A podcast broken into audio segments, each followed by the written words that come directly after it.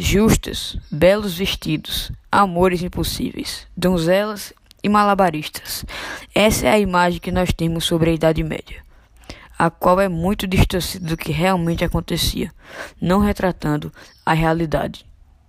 A imagem construída pelos contos de cavalaria e pela poesia trovadoresca retratava um amor perfeito entre príncipes e princesas, sem que nenhum tivesse nenhuma desavença um com o outro, na qual os dois estavam dispostos a realizar qualquer coisa para continuarem juntos, como fugir, desobedecer seus pais e até lutar.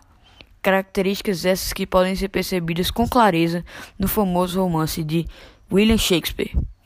Romeu e Julieta, na qual os personagens lutam uma pela outra, desobedecem seus pais, planejam fugir e no final até morrem uma pela outra. Esse é um típico exemplo do romance fantasioso retratado na Idade Média.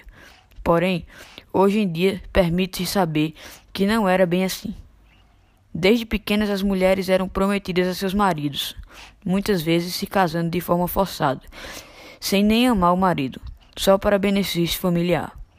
Já os homens perdiam sua virgindade desde garotos, muitas vezes sem nem sentir nenhum sentimento pela mulher.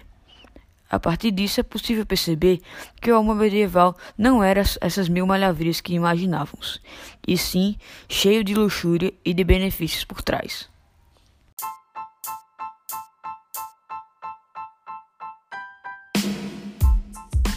Olá, que você tenha um ótimo dia abençoado. E aqui quem fala é a repórter Bianca, juntamente com a repórter Sofia.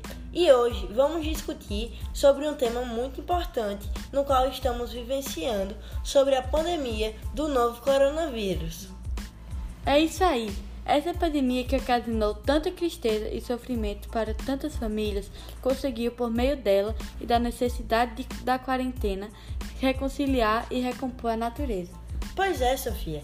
A pandemia ajudou a diminuir a poluição dos mares, da atmosfera e de muitos outros fatores da natureza, que precisariam de muito esforço para baixar seu índice poluente. Verdade.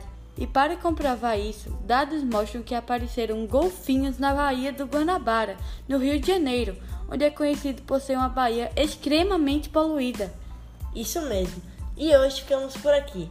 E tenha um ótimo dia e fique com Deus. Obrigada pela sua atenção.